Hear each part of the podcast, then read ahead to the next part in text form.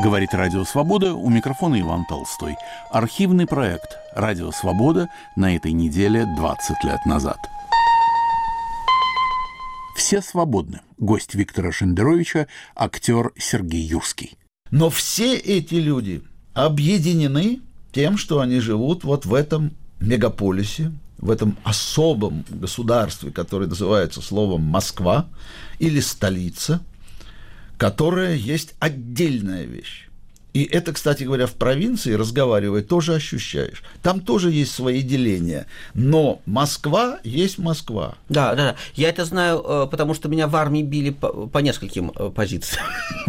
по разным частям тела и по нескольким позициям меня били. Значит, ну, еврей с высшим образованием, но за, за то, что москвич попадал отдельно. Отдельно, да. отдельно. За то, что москвич.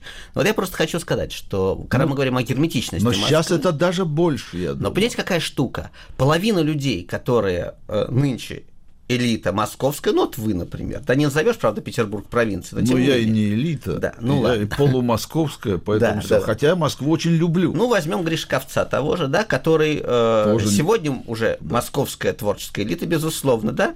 Москва его э, с радостью э, с, просто обняла, приняла в себя, да, и вот он уже здесь. Э, я не вижу никакой особенной герметичности, тем более, что по моим, ну не по моим, а просто по вот, мы, если оглянемся вокруг, то мы увидим, э, что, наверное, процентов 60-70 э, так сказать, людей творческой, художественной, политической элиты, это впитанные из провинции, из разнообразных провинций и ставшие москвичами. Я бы Жене Гришковцу, как и другим людям, которые приехали из провинций разных, э, сказал, что это опасный момент. Москва действительно город купечески широкий и гостеприимный, пироги пекут, и очень любят приезжих, пока они не остаются тут жить.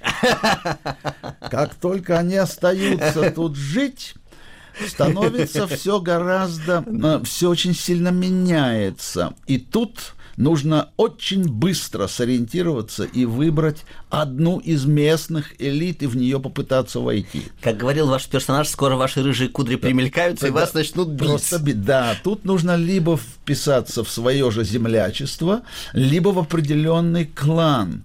А вот, так сказать, такую свободу самостоятельности, одинокой, прелестной самостоятельности, которую ты чувствовал в Москве, когда ты был приезжим, она очень быстро кончается. И дальше за эту самостоятельность придется крепко платить. Все свободны. Программу подготовил и ведет Виктор Шендерович. Впервые в эфире 5 февраля 2004 года. Говорит Радио Свобода.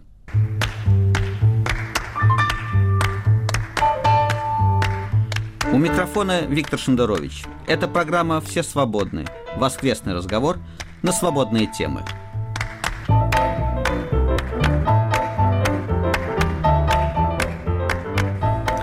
Сегодня мой гость в студии «Радио Свобода» в Москве Сергей Юрский.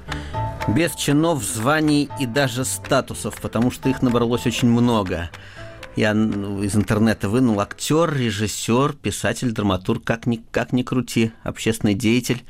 Просто Сергей Юрский. И Сергей Юрьевич, добрый день. Ну вот сперва поздороваемся с вами, Виктор Анатольевич. Рад вас видеть. Это взаимно. Совершенно. Многоуважаемый господин Юрский, пишет Аркадий Кайданов из Валенсии. Уютно из Валенсии? Из Валенсии. Так, так, да. так. А нет, а можно писать из Валенсии уже, ничего, сегодня уже можно. Уютно ли вам в нынешнем времени? спрашивает Аркадий. Я даже не имею в виду время президентства Путина. Прошу оценить ваше самоощущение литератора, актера, режиссера в период с начала 90-х. Отзывается ли ваше слово? Вот такой первый. Замечательный, по-моему, вопрос. Вопрос очень сильный, э, и отвечу на него не двумя словами тогда, Давай. потому что это ничего себе с 90-го года. 90-е годы я э, всегда в наших беседах называл самыми плодотворными в моей жизни, потому что еще были силы, и уже появились более широкие возможности. Поэтому было очень много сделано и, мне кажется, не бессмысленного, достаточно ценного, э, для того, чтобы выразить то, что накопилось за прошлые десятилетия и то, что было новыми впечатлениями. Но сегодня я не хочу говорить о десятке лет или о 15 годах, я хочу говорить о последних трех месяцах, то есть об этом годе, 2004. Я вообще все время оказываюсь таким дежурным пессимистом на телевизионном экране и на радиоволнах. И вот сегодня у меня другое ощущение. Несколько поездок, которые были э, по стране с концертами, со спектаклями за эти месяцы, э, дали необыкновенные впечатления от людей – от отдельных людей, от того, что я узнал, от того, что люди прислали, что люди делают, я понял, что не просто бьется пульс мысли, а Россия рождает там, в самых глубинках, в самых странных, казалось бы, богом забытых местах, потому что иногда вся Россия, когда ты по ней ездишь, кажется богом забытым местом. Но в самых действительно уже забытых местах – замечательный уровень мышления и свершения ума, чувства, таланта. А вот можно вот здесь подробнее? Просто конечно. интересно. Да, конечно. Вот я просто вот все то, что было за последнее время. Мой друг Марлен Каралов, один из членов жюри, который ведет конкурс от общества «Мемориал» и от э, краеведческих обществ, где пишут молодые люди, школьники, пишут работы. Узнав о том, что он мне говорил, я был потрясен, я попросил дать мне несколько работ. Я вам назову, что есть некая Екатерина Евдокимова, 11 класса, из села Тамбовской области. Я прочел ее работу «Сбереги чистый дух, в этом истинная сила». Это работа около 100 страниц печатных. Это исследование не апологетическое, а нейтрального человека, который пытается понять, что происходит, об истинных православных христианах. То есть, ну, скажем, не будем обзываться, но скажем слово о секте – но это история секты и живых людей, которых она знает. Угу. С 20-х годов это все существует, и противоречие того, что она наблюдает, она не пытается их разрешить и сказать, это правильно, это неправильно. Гонение на этих людей, судьбы этих людей, дух этих людей – это совершенно поразительное произведение. Я читаю другое, некая Валерия Остроумова, 9 класса ученица – пишет произведение на 100 страниц. «Враг или жертва». Она из города Мончегорска, Мурманской области, где исследует женщину русско-эстонского происхождения, ее биографию в связи с этим проблемы, которые сегодня одна из важнейших, насильственной миграции. Поразительная работа. Это то, что я не вижу реальности, это до меня доходит в виде произведений, но они меня потрясли, и это, я вижу, это школьники. Это совпадает с телевизионной передачей «Умницы и умники», да, которую я смотрю. Юрий Прекрасная Вяземский, передача. Да. Но вот еще добавочные вещи. Это не ответ на вопросы, это работа и исследования. Я еду в город Мариуполь. И ваш, окажу... ваш персонаж сразу вспоминается. Мариуполь. Да. И сталкиваюсь там с неким Игорем Гапоновым, который уже три года меня туда вызывал.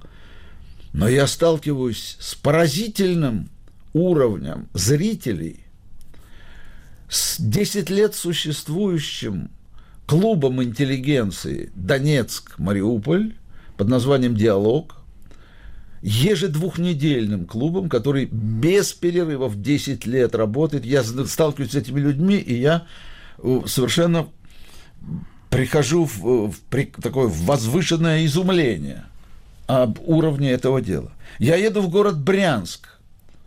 С Тинякова играем там стулья на фестивале «Знаки времени». Я вижу фестиваль модернистического искусства, международный, Я встречаю, там ходит какой-то итальянец, который написал какую-то невероятную музыку электронную. Это сам, который приехал в Брянск и показывает ее там. За ним идет фин, который показывает там. Это все происходит в Брянске, все это делает женщина по имени Люба Пчелкина. Это реальный человек. Я приезжаю в Питер и получаю, вот могу просто да, вижу, показать. Программка. Ольга Седокова, одна из а, ну самых умных женщин и одна из самых поразительных поэтесс и философов наших. Э, вечер, который устраивает Свято-Петровское братство в музее Ахматовой. Я только билет читаю, я не мог быть на вечере, потому что у меня у самого был концерт в этот день. Но я читаю только билет, встречаюсь с этими людьми, и я понимаю, что э, вот только что умерший Сергей Сергеевич Аверинцев, который, казалось бы, обращался к векам, что ли, потому что все это как-то сложно. Нет. Эти все люди, все названные, и, наверное, и я еще могу называть, да, просто я не хочу быть слишком нет. А для них, для всех этот уровень мышления, эта проблематика, она для них родная. Они на этом уровне, и это везде, не буду сейчас перечислять. Поэтому я нахожусь в странном состоянии, после многих лет пессимизма на время, а именно скорее на время нашей передачи, э, я нахожусь в состоянии того, что не то, чтобы это все разовьется и будет. Я вижу все, что происходит, и оно меня крайне огорчает и тревожит. Но зерна откуда-то падают, и они не умирают. Не бывает напрасным прекрасное, как сказано в одном стихотворении Юный Морец. Нет, конечно, никуда, никуда оно не девается и ваше сорокалетнее, боюсь соврать, присутствие, в том числе подтверждение того, что ничто никуда не девается. У нас звонки. Пожалуйста, вы в эфире. Вы знаете, я вот э, вспоминаю, почему Сергея Юрского, потому что я вспоминаю свою, так сказать, молодость, э, середину 70-х и конец этих годов в Питере. Мало кто знает, что там творилось. Было какое-то там дело в 60-х годах, угу. Университетское, которое кончилось, в общем-то, расстрелами на самом деле. Угу. И об, об этом почему-то мало кто говорит. Вот, и было все так тяжко. И я знаю, что Сергей Юрский уехал потом из Питера. Вы университетский человек? Да, Вы связаны я, были, да, вы я, знаете? Я потом в 80-х уже когда пытался, да, я, я, я на матмехе учился, но потом я к этим к гуманитарным наукам что-то сильно пристрастился. Понимаю, но я уже тогда расстался с университетом. Я только что сейчас ездил на университетские э, мероприятия, юбилей нашей драмы. Но я не знаю об этом деле 60-х, поэтому да. мне трудно а судить. вот, ну, все таки раз уже эта тема затронута, вот этот переезд тогда в Москву, о нем тогда уже много говорилось, а, сильно, сильно тяжелее было в Питере? Еще хуже, чем в Москве? Это, это было так заметно? Питере было, было мне тяжелее, не одному мне, но мне конкретно тоже, да. Почему? Такой, может наивный вопрос? Нет, наивный это совершенно. Было, ну, тем не менее. Для актера это выражается в простейшей вещи. Запреты на деятельность. И поэтому, ну как, вы, вы тоже что-то, это знаете. Что-то не... да, да, да, да. более-менее знаком уже в Москве. Ну так вот видите, да, запрет на деятельность, причем э, произнесенный, сформулированный, не, не тайный. А вот, вот это интересно, потому что об этом я не знал. Как да. Романов, кто формулировал, как формулировалось? Нет, Романов это на него все валят. А вообще говоря, так сказать, люди показывали пальцем вверх и говорили оттуда, но говорили руководитель радио, руководитель телевидения, руководители газет о запрете этой фамилии. Все. Чем провинились?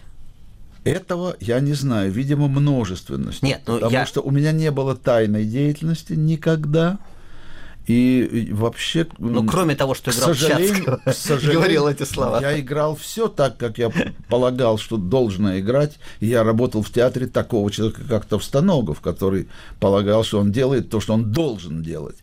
Но, э, к сожалению, я не могу похвастаться тем, что я был диссидентом. Я не был диссидентом. Я был человеком э, вольномыслящим, больше ничего. У микрофона Виктор Шендерович. Это программа «Все свободны». Воскресный разговор на свободные темы –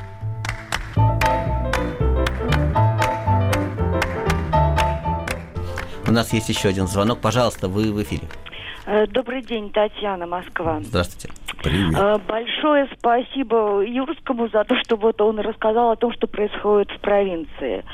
К сожалению, мы очень мало об этом знаем. Москва фантастически эгоцентрична и не хочет и не желает знать о том, как реально живут э, люди в провинции, и все разговоры о формировании гражданского общества носят достаточно герметичный сектантский характер, к большому сожалению. Правильно, правильно говорите, по-моему, да. Вот. И вы знаете, я даже обратила внимание на то, что вот вчера был э, митинг э, политических сил, к большому сожалению, в силу ряда причин не смогла сама пойти, очень переживала и хотела просто узнать, что и как там было. Э, сюжет на Первом канале две секунды. Угу. По второму мельком пробежала камера. На демократическом эхо Москвы выступление только Виктора Анатольевича Шендеровича. Э, на радио «Свобода» все-таки вспомнили о том, что митинг был инициирован угу. яблоком. То есть э, вообще ничего не происходит. Все нам пытаются подать эту реальную действительность такой, как она отображается в средствах массовой информации. Спасибо. Спасибо, Татьяна. Вопрос, я думаю, понятен. Ну, я не сторож брату своему, но даже удивительно, что хоть две секунды показали по Первому каналу. И Я думаю, причина здесь та, что просто, видимо, телевидение имеет какую-то разнарядку показывать многими десятиминутными, 15-минутными, 20-минутными выступления Рогозина ежедневно по всем каналам и много раз, и поэтому тесно очень. Да, не, не укладываемся в метраж. Не укладываем. Но, знаете, э, у меня своя есть версия, вот и по поводу Рогозина, и по поводу там 10-минутных э, сюжетов э, там, с Путиным, со спортсменами, с доярками и так далее. У меня есть своя версия, я думаю, даже, даже забавная. Дело не в том, что есть какая-то разнарядка, кто-то из Кремля там велел Нет, показывать. это я шучу, да? разумеется разумеется. Я думаю, что идет соревнование, ведь э, грозит, не грозит, там в перспективе, что должен быть один какой-то канал государственный. И идет большая война между начальниками первого и второго канала, кто будет, собственно говоря, у руля. Поэтому идет хронометраж внутренний. Они сколько минут показывали Путина? 8? Значит, мы 9. На следующий день дети смотрят Путина 9, давай 12 дадим. Это происходит на этом уровне, я думаю, без всяких разнарядок по большому счету. Но а... вы еще профессионально смотрите телевизор, я просто меньше его смотрю. Нет, поэтому... я сейчас, я, я переключился на спортсменов и животных, на самом деле. Я смотрю новости только по, по работе, когда нужно делать программу. А вот насчет герметичности Москвы, и вы, э, так сказать, подтвердили. Согласен, а согласен. А какую Москву мы имеем в виду? Когда говорится, что Москва высокомерна, эгоцентрична, герметична, мы кого имеем в виду, когда говорим слово «Москва»? Как ни странно, этот гигантский город – в котором очень много людей э, элитно богатых или э, элитно мыслящих или, так сказать, ну, признанных, там, верхушка, и очень много людей, и бедных, и во всех смыслах бедных, трудно живущих, долго ездящих до работы и обратно, э, не имеющих денег, то есть все есть. Но все эти люди объединены тем, что они живут вот в этом мегаполисе, в этом особом государстве, которое называется словом Москва или столица, которая есть отдельная вещь. И это, кстати говоря, в провинции, разговаривая, тоже ощущаешь. Там тоже есть свои деления. Но Москва есть Москва. Да, да, да. Я это знаю, э, потому что меня в армии били по, по нескольким э, позициям. по разным предметам частям тела и по нескольким позициям меня били. Значит, ну, еврей с высшим образованием, но за, за то, что москвич попадал отдельно. Отдельно, да. Отдельно. За то, что москвич. Вот я просто хочу сказать, что когда ну, мы говорим о герметичности Но Москвы, сейчас это даже больше, я думаю. Но понимаете, какая штука? Половина людей людей, которые э, нынче элита московская, ну вот вы, например, да не назовешь, правда, Петербург провинцией. Ну, я и не элита, да, ну, я и полумосковская, поэтому да, все. Да. Хотя Москву очень люблю. Ну, возьмем Гришковца того же, да, который э, Тоже... сегодня уже да. московская творческая элита, безусловно, да. Москва его э, с радостью э, с, просто обняла, приняла в себя, да, и вот он уже здесь. Э, я не вижу никакой особенной герметичности, тем более, что по моим, ну не по моим, а просто по вот, мы, если оглянемся вокруг, то мы увидим, э, что, наверное, процентов 60-70 э, так сказать, людей творческой, художественной, политической элиты, это впитанные из провинций, из разнообразных провинций и ставшие москвичами. Я бы Жене Гришковцу, как и другим людям, которые приехали из провинций разных, э, сказал, что это опасный момент. Москва действительно город купечески широкий и гостеприимный, пироги пекут, и очень любят приезжих, пока они не остаются тут жить. Как только они остаются тут жить, становится все гораздо, э, все очень сильно меняется. И тут нужно очень быстро сориентироваться и выбрать одну из местных элит и в нее попытаться войти. Как говорил ваш персонаж, скоро ваши рыжие кудри примелькаются, да, и вас начнут бить. Просто беда. Тут нужно либо вписаться в свое же землячество, либо в определенный клан. А вот, так сказать, такую свободу самостоятельности, одинокой, прелестной самостоятельности, которую ты чувствовал в Москве, когда ты был приезжим, она очень быстро кончается. И дальше за эту самостоятельность придется крепко платить. Это мегаполис, как Париж в XIX веке. Я хочу сказать, не только в 19-м, я думаю, что все столицы ничего не имеют общего к своим странам. Нью-Йорк это тоже не Америка, как вы понимаете. Ну, там я меньше все знаю, правда. Но, ну, наверное, ну, да. тем не менее, это даже... Думаю, что да. Я слышал даже американский анекдот, когда еще были эти башни-близнецы, про то, что фермер из Техаса своего сына привез в Нью-Йорк вот на, эти, на смотровую площадку, это вот, видишь, сынок, на Манхэттен показ. Так вот запомни, это не Америка. Это мне рассказывали американцы, это американский анекдот. Э, строго говоря, это можно рассказать и про Россию. Юрскому ура, пишет Лариса из Подмосковья. Присоединяюсь. А у нас три звонка. А, три звонка. Пожалуйста, вы в эфире. Здравствуйте, Сергей Юрьевич. Здравствуйте. Я вас, очень-очень рада слышать. А, я вам хочу вот такой вопрос задать. Вы знаете, вот э, вы не могли бы оценить фильм «Идиот»? А, вот его все так превозносят. А я посмотрела, я начала смотреть первую серию, и дальше я не смогла смотреть. Потому что Евгений Миронов, ну, я не знаю. Ваша, ваша оценка понятна. Передаем слово Сергею ага. Юрьевичу. Мне очень нравится этот фильм. Он для меня в какой-то мере искупает э, понятие сериал, которое, вообще говоря, опасно для моего искусства, которым я занимаюсь 50 лет, для актерского.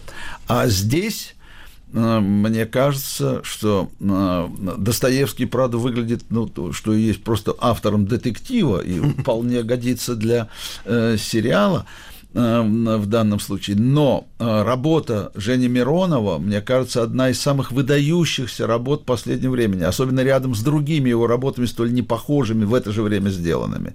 Но там и Чурикова, там и Басилашвили, там и Петренко. Петренко актеры, которые, ну, это высокого класса актеры, но такого уровня, да еще в букете, они давно не представляли. И Лазарев младший, там просто все, и все это, надо сказать, поклон э, режиссеру Бортко который и в других работах показал, что он э, высокого класса режиссер, и в какой-то мере, на время, еще раз говорю, он для меня оправдал слово «сериал».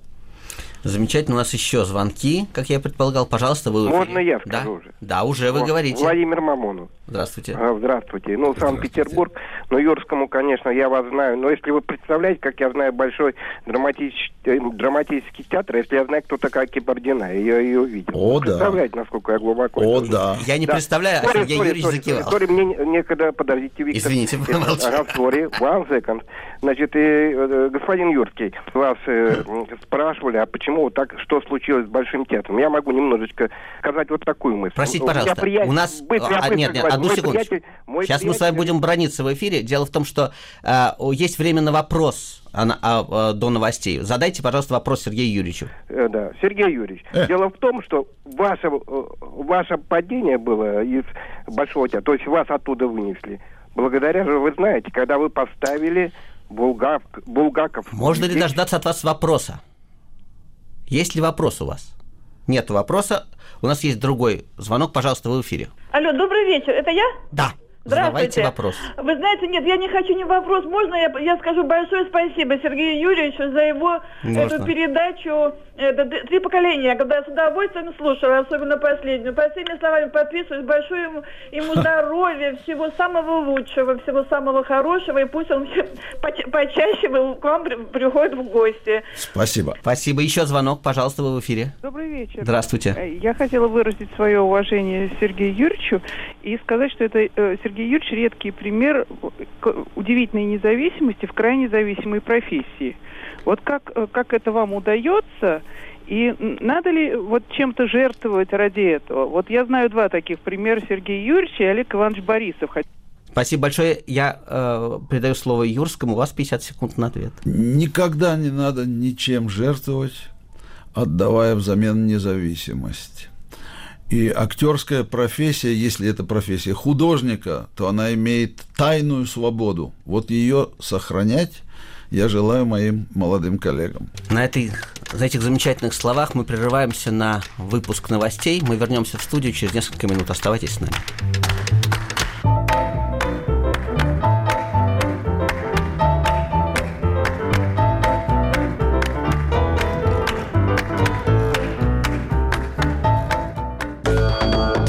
Голосовой помощник «Радио Свобода».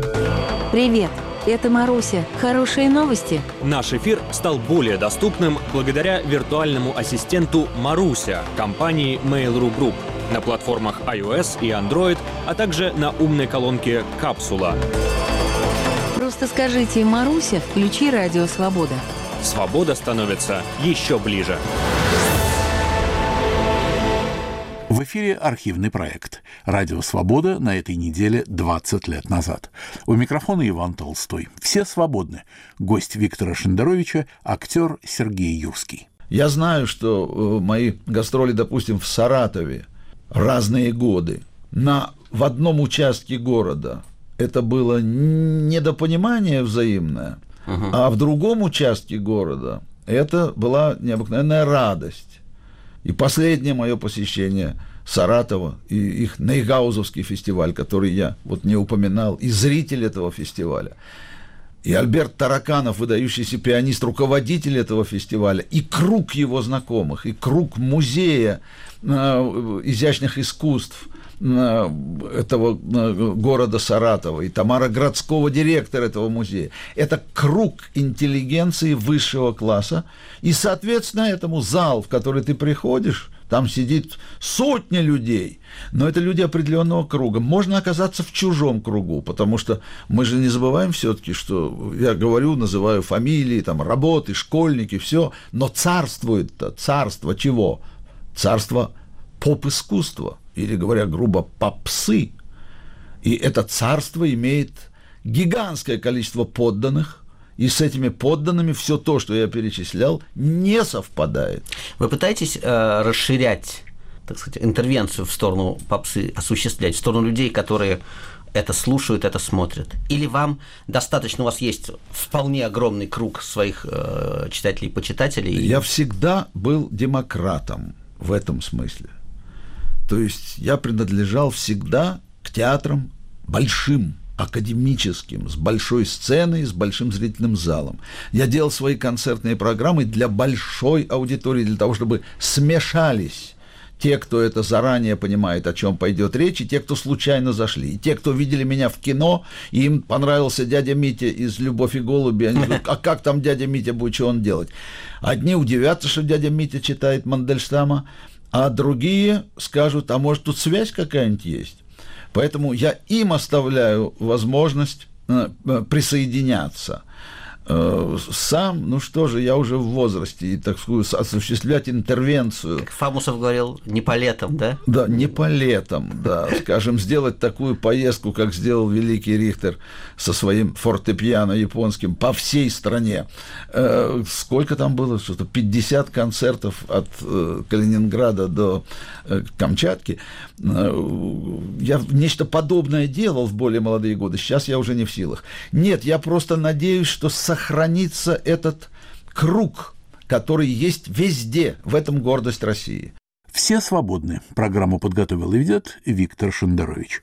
Впервые в эфире 5 февраля 2004 года.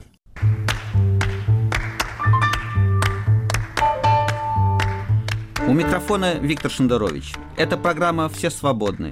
Воскресный разговор на свободные темы – Сегодня в нашей студии Сергей Юрский. Я знаю, что вы верующий человек, пишет Наталья из Москвы. Трудно ли актеру быть верующим человеком и пессимистом? Вот когда такие темы возникают, то я, я одно могу сказать, что это для специального разговора. Превращать э, радио и вот такую воскресную передачу в э, слишком большую откровенность или в слишком большое углубление, мне кажется, непозволительно. Я благодарен за вопрос, отвечу на него и скажу, трудно. Всякое дальнейшее – это уже диалог, в который мы должны с вами вступить, а у нас с вами на это нет времени. А, вернемся к теме, на которой закончили а, предыдущие полчаса про независимость, которой нельзя жертвовать. Вот тут замечательное письмо с иронией такой, я синтонирую, поскольку пишут мне, хочу спросить известного борца за чистоту культурных рядов Шендеровича, как он относится к тому факту, что Людвиг ван Бетховен многие свои произведения посвящал властителям, страстно желал их положительной реакции и вознаграждений, преподал, как у вас говорят, к плечику. Упрощая вопрос до предела, сформулирую так. Мог бы Бетховен, живем, живем в эпоху Шендеровича, претендовать на вашу дружбу и как результат быть гостем передачи «Все свободны». Или бы вы презирали его, как американские музыковеды, Шостаковича. Спасибо. Спасибо Очень за вопрос. Ничего себе вопрос. Значит, я, я должен отвечать за Людвига Ивана Бетховена. Должен немножко вступиться за Людвига Ивана Бетховена. Значит, он не припадал к плечику. Он восторгался Наполеоном и посвятил ему э, третью героическую симфонию, как известно. И потом, когда Наполеон э, стал императором, объявил себя императором, именно в этот момент Людвиг ван Бетховен, как известно, снял посвящение с, э, с партитуры. То есть не преподал плечку, уважаемый мой корреспондент, отнюдь наоборот. Он восхищался, он мог заблуждаться вместе с половиной человечества тогда по поводу Наполеона. Он, Наполеоном восхищались и не только Людвиг ван Бетховен, Сергей Пушкин тоже восхищался. Мало ли кто им восхищался. Но но да. есть люди, которые сугубо не восхищались, например, Верещагин. Но я, я договорите, я хочу вступить в эту да, тему. Да, да, да. Я просто хочу сказать, что одно дело заблуждение, одно дело быть очарованным тем или другим политиком, а другое дело, одним словом, не будем все-таки э, Людвига Ивана Бетховена, так сказать, делать из него музыкального, музыкального варианта Глазунова или Церетели. Все-таки немножко другой уровень заблуждений, скажем так, заблуждение гения. Это другой разговор. Мне кажется, что они идут по другому разряду. Сергей Юрьевич, вы хотели? Я бы хотел сказать, что не только заблуждение. Мольер почти все свои пьесы посвящал либо э, королю, когда осмеливался, либо королевским особам. Угу. И делал это не потому, что э, ой, меня побьют или я не пройду, а потому что он был монархистом. Господа, нельзя применять сегодняшние демократические устремления мира к другим эпохам. Демократия не так давно возникла человек себя чувствовал вассалом верховного правителя, и верховный правитель был для него божественным явлением. И никаких возражений не вызывал. И это было действительное почтение к высшей особе. И это длилось множество веков. И это не мешало внутренней самостоятельности человека. Это связано с той темой, которую мы затронули. Угу. Внутренней независимости, тайной свободе. Но это не значит, что пока были короли, цари или вообще верховные руководители, то каждый, кто говорил, ну, скажем, низкопоклонные слова, они всегда были неискренни. Я сейчас острую вещь скажу, но не будем настаивать. Но когда словословили э, или пытались словословить Иосифа Виссарионовича Сталина, наши люди, которые теперь оказываются э, постфактум в лагере протестантов или неприемлющих Э, включаю сюда и Булгакова, и Пастернака, и даже Мандельштама, я уж не говорю о Маяковском, то это было не то, что Ой, меня арестуют, поэтому я скажу хорошие слова. Вовсе нет, это была вписанность в ту египетскую пирамиду власти. В желании славы и добра гляжу на вещи без боязни – Тут разные очень вещи. С одной стороны, э, пушкинский, пушкинский, допустим, демократизм и самостоятельность, или я сам, с другой стороны, я потомок тех самых дворян, которые всегда служили русским царям. И то, и другое. Это просто другая, другое время. Нынешнее демократическое время, когда э, в конце концов говорят, а ты кто такой, кому угодно, это просто другое время. Замечательно. А, вот еще интересная тема к, свободе, по поводу свободы слова. Вот ваша оценка, господа, пишет некий Крэнк, откуда, не знаю, подписался так. Ваша оценка, господа, действий американцев в Ираке, в частности тех, что на фотографиях, распространенных CBS. Э, речь идет о пытках э, в Ираке. Пытках, вот то, о чем сегодня да, известия то, говорят да, время. Чем, да. О, о, о чем все время говорят известия. Я бы, поскольку мы находимся в России, и ну чего мы будем пинать ногами американцев, можем попинать. Но штука-то в том, что они сами себя пинают, поскольку у них имеется независимая пресса, извините, и в ABC э, на телекомпании вместо выпуска новостей показали только что фотографии всех погибших в Ираке, а на CBS как говорится, full time все время показывают эти кадры этих пыток, да? Это то же самое, что репортаж из фильтрационного лагеря в Чернокозово в Чечне, да, в программе «Вести». Вы это можете себе представить? Я не могу. Садисты есть во всех странах, во всех армиях мира найдутся эти садисты. Вопрос в том, что, что общество может этому противопоставить. Наша сегодня ничего не может противопоставить. Американское общество может противопоставить, в частности, телекомпанию CBS, которая это показывает. Это означает, что будьте уверены, эти люди будут наказаны, и наказаны по всей строгости закона. Так что нам нужно, мне кажется, не ехидничать по поводу американцев, которые садисты, а еще раз протереть глаза и понять связь между независимым, независимыми СМИ, средствами массовой информации, между свободой печати и э, достоинством нации. И я думаю, что дай нам Бог дожить до того времени, когда на главных телевизионных каналах российских мы будем показывать такую такого размера правду о себе, какую сегодня показывают э, американские и британские каналы о себе. Дай бог еще, чтобы таких все-таки ошибочных акций, как случилось с вторжением в Ирак и преждевременным ощущением победы, было меньше или лучше бы их не было.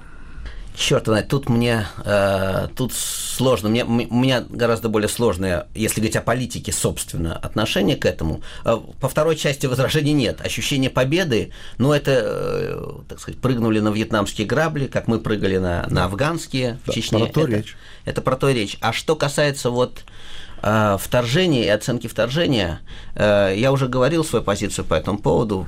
Штука в том, что в политике нету, к сожалению, как в этике, выбора между добром и злом. Есть э, выбор между злом и злом абсолютным. Мне кажется, выбор, к сожалению, такой. Ежедневный политический выбор, он именно такой. Он, да, вторжение, э, вторжение чудовищно. Вопрос в том, что мы не можем знать, что было бы, если бы не было вторжений. И что если бы Саддам что, что бы он еще мог сделать, да, и что бы он захотел сделать и смог бы сделать. Это то же самое, как с шейхом Есином, да, гораздо более, может быть, очевидный пример, да. Бессудная расправа, бессудная, да. Вопрос только в том, что выбора сегодня, с моей точки зрения, практически нет у Израиля, да, потому что цивилизованный мир, и, а, а он фактически давным-давно выступают на противоположной стороне. Я уже не говорю о Советском Союзе, который всю эту банду кормил, поил, так сказать, с руки много лет. Так что тут для меня все не так очевидно. Вернемся к теме сегодняшней, вернемся к нашему гостю. Уважаемый Сергей Юрьевич, пишет Станислав, я с удовольствием смотрел фильм «Пятый ангел». Дальше некоторое количество добрых слов о вас, я их вам потом покажу. А дальше вопрос.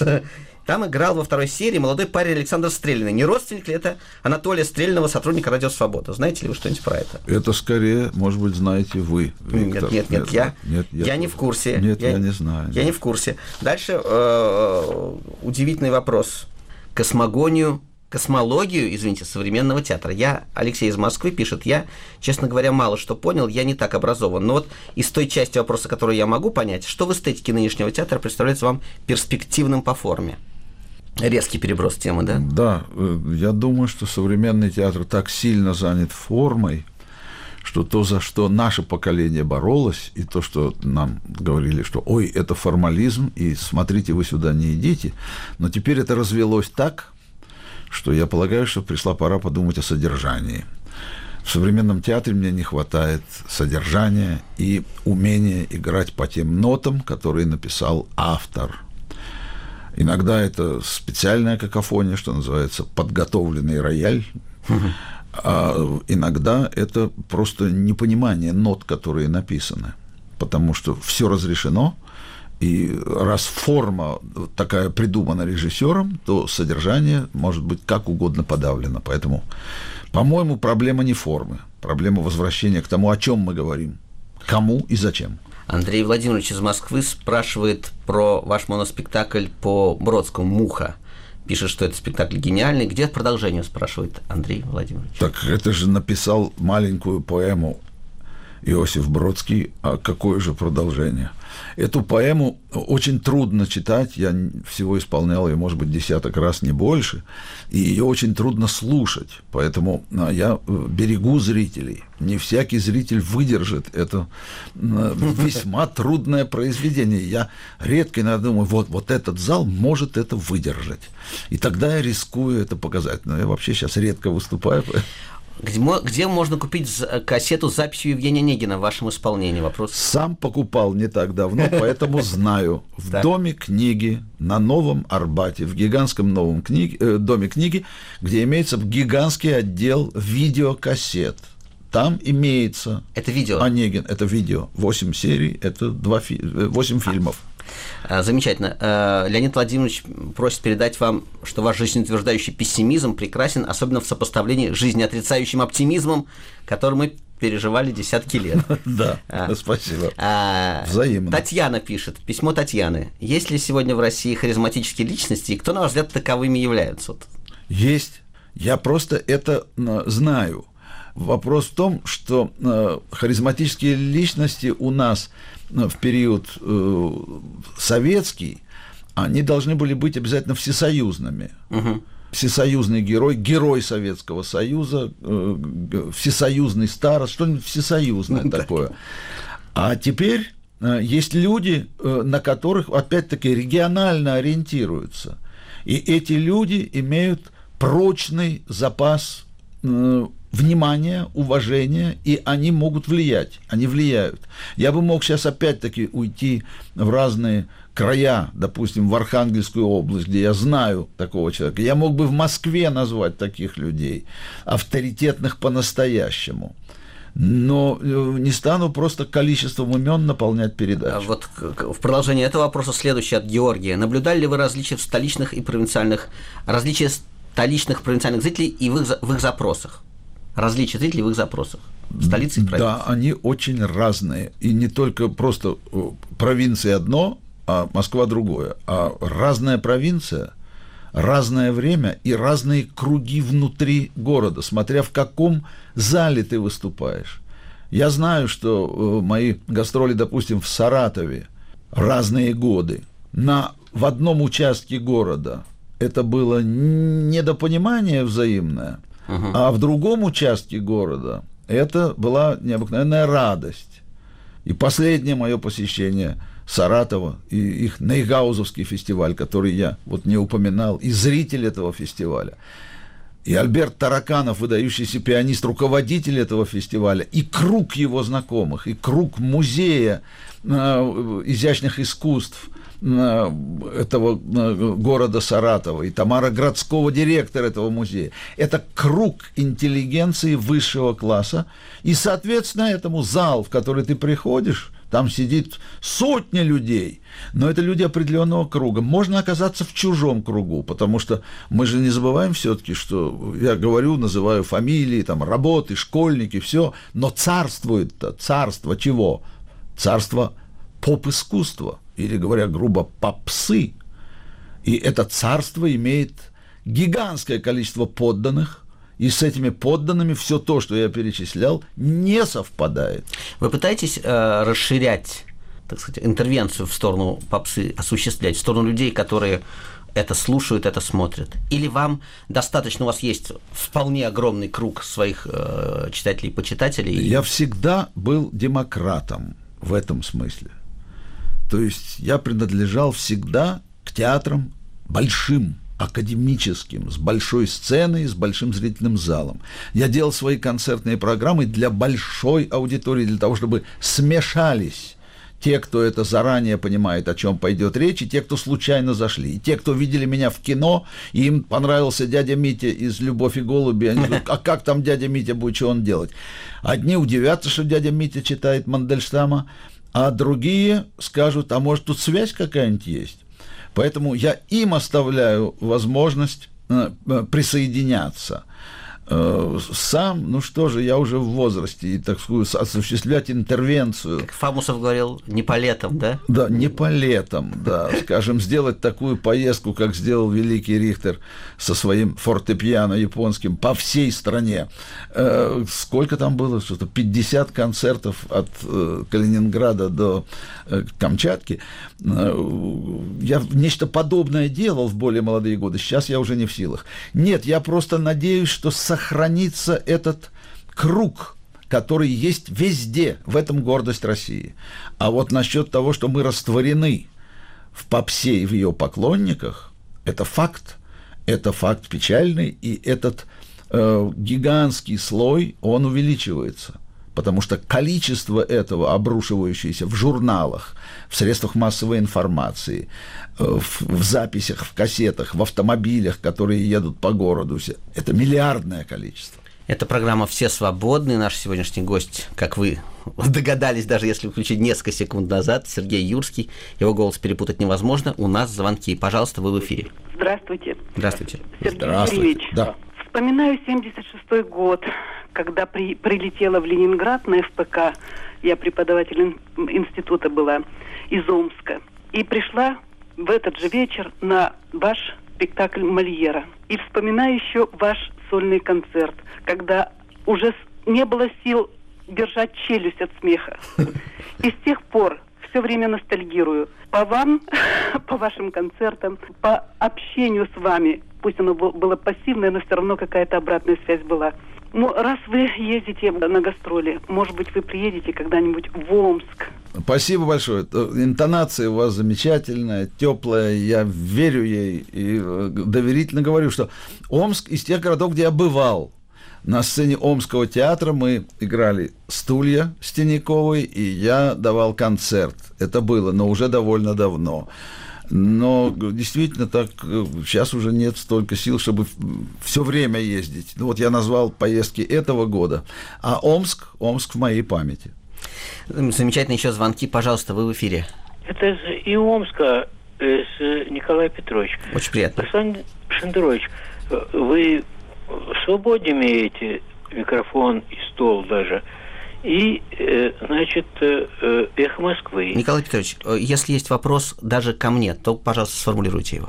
Я хотел сказать, вы же, ну, как сказать, вы злой, совершенно злой этот Понятно. Самый... Спасибо вам большое. Спасибо большое. Я, собственно говоря, время от времени специально сюда прихожу, чтобы это, о себе услышать правду. Так, спасибо, Николай Петрович. У нас есть еще звонки. Алло.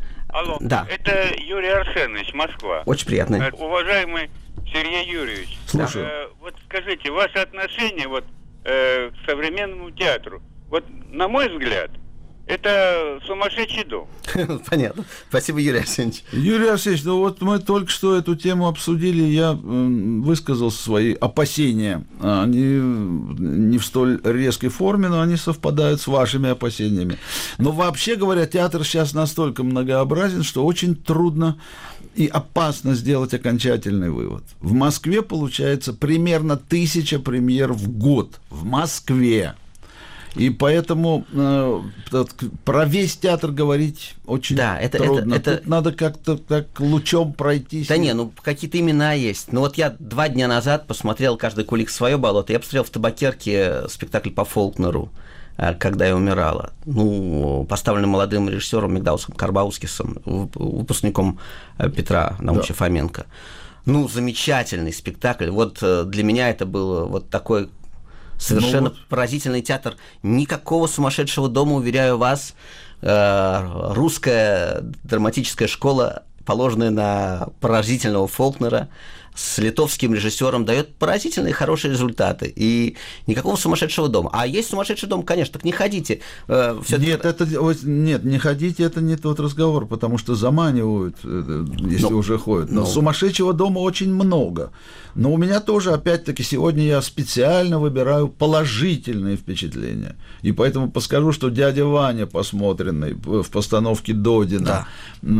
в театре Малом драматическом из Петербурга, произвел на меня впечатление наконец-то, наконец-то Чехов как Чехов, и в полную меру его звучания, и его сложности, и его современности.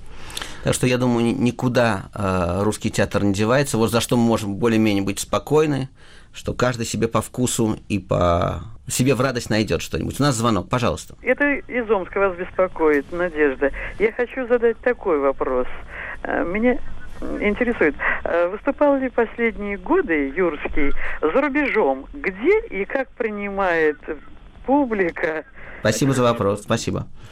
Э, за рубежом, ну, так же, как и здесь, есть полные удачи, есть полуудачи. Провалов я, правда, не помню. Я выступал, я сделал очень большую поездку по Соединенным Штатам в 2002 году. В 2003 году мы ездили со спектаклем «Провокация» в Израиль, и я ездил с концертной поездкой в Канаду. И были такие более точечные выезды. Последний был в Женеву. И предыдущие были, вот скажем, Копенгаген и Брюссель. Э, да, это все в основном публика наша, то есть наша диаспора, наши иммигранты. Иногда это иностранная публика, например, Брюссель. Это для местных людей был концерт на французском языке, соответственно. И вот тут я могу сказать, вот тут отличие совершенно громадное, потому что просто там не хуже, не лучше, там совсем другое, и к этому другому надо было отдать всю жизнь, а я отдал всю жизнь этому, нашему, и мне уже перестраиваться можно только иногда, изредка, а, и тут и там быть невозможно. А, у нас еще звонки, пожалуйста, вы в эфире. Геннадий Михайлович, Москва. У меня житейский вопрос. Э, нашелся ли ваш кот? О! Если не нашелся, извините за соль на рану. Нет, нашелся. Ой. Нашелся. Я боюсь занять последние минуты этим необыкновенным событием и боюсь вообще публично все это говорить, но на сороковой день без еды, без воды, без движения, потому что он очень домашний, он закричал. И мы его нашли там, где мы его и искали, но он прятался, он кот, он может спрятаться в чердаке он может спрятаться. Сейчас мы его лечим и приводим в себя, но это, может быть, потому я сегодня оптимистичен, потому что это была беда и э, какое-то мистическое счастье этого времени, что он обнаружился. У нас всего на все про все три минуты и два звонка. Пожалуйста, Одна в эфире. секунда. Да, Вера Николаевна, как относится э, Сергей Юрьевич к постановкам Фокина? Все, спасибо. Спасибо. Постановка Валерия Фокина. Ой, я не видел всего нового, что он сделал. Опять-таки, количество премьер и мои обязанности смотреть в театрах, в которых я служу, они у меня отобрали остатки времени, потому что я не видел «Ревизора», я не видел все то, что а мертвые души Валерий. С, э, Нет, я не видел. Леонтьевым тоже не Я не видел. Ну вот, это, вот так получилось. Это да. был корыстный вопрос, потому что я принимал участие в этом ну, спектакле. Ну, вот, А хорошо, не нарвался я на комплимент, пытался, но не получилось. Вы а... знаете, я думаю, что мне бы очень понравилось, если бы я это смотрел. Я так знаю по рассказам. Вы знаете, мне очень бы это понравилось. Замечательно. Замечательно сыграно. У нас есть еще вопрос, пожалуйста, вы в эфире. Здравствуйте, Виктор. Мы с вами знакомы, но я хотел бы Сергею Сергею Юрскому задать вопрос. Да, да, пожалуйста. Э, Сергей, уважаемый Юрский, вы по Питеру не скучаете? По Фонтанке, скажем.